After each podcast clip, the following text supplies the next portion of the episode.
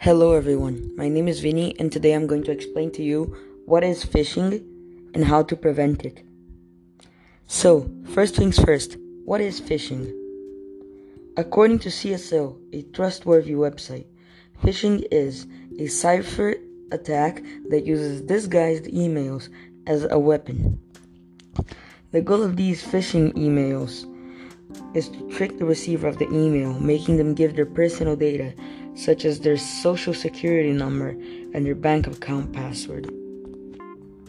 This happens when the hacker sends a seemingly normal email, which looks like it was written by your bank, which shows you a link asking for you to click it, as your bank account password expired.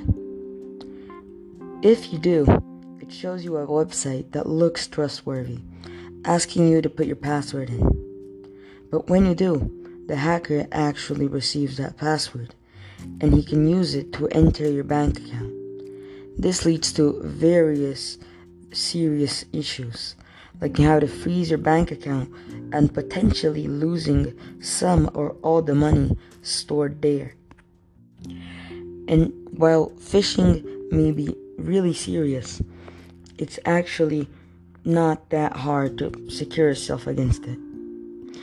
It's really, really simple. You have to be alert of the emails you receive. And also, if you receive an email from your bank asking for you to change the password, you should call your bank, contact it to see if it's actually the bank or if it or if it is a hacker. This causes you to never fall for the tricks.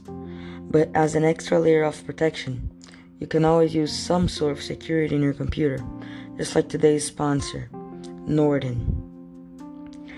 But you have to pay for them if you like are if you want to, you know. That's basically it. Phishing is not that complicated. If you understand the web, you will understand the hackers.